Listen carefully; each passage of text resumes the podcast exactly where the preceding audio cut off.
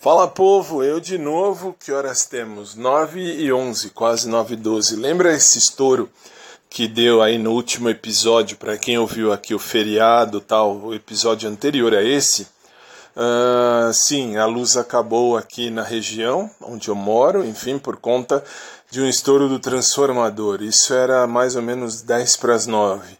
E aí eu já liguei na Enel, no lixo de prestação que a Enel tem, e uh, foi me dada uma previsão de retorno às 15 horas, 3 horas da tarde, 6 horas sem energia no mínimo.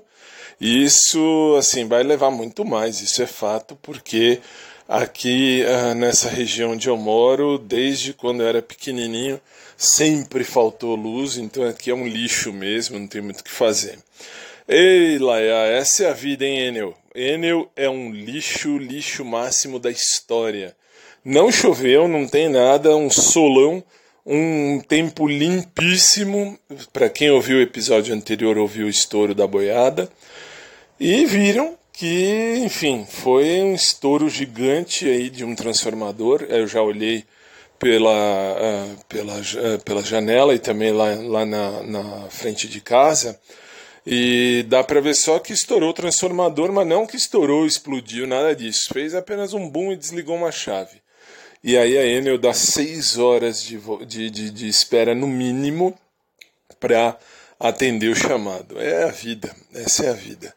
Enel é o lixo máximo da história, isso eu falo há 200 anos, e vamos combinar que continua sendo. Então, assim, eu sou da época da Eletropaulo, que era ruim a Enel ficou pior. Isso é normal. Não que eu queira assistir jogo de futebol, porque eu não assisto mesmo, não assisto nada de futebol, odeio futebol, Copa também, odeio todas essas besteiras. Mas uh, pela situação. Quem me acompanha aqui no, no podcast sabe que isso acontece sempre aqui nessa região.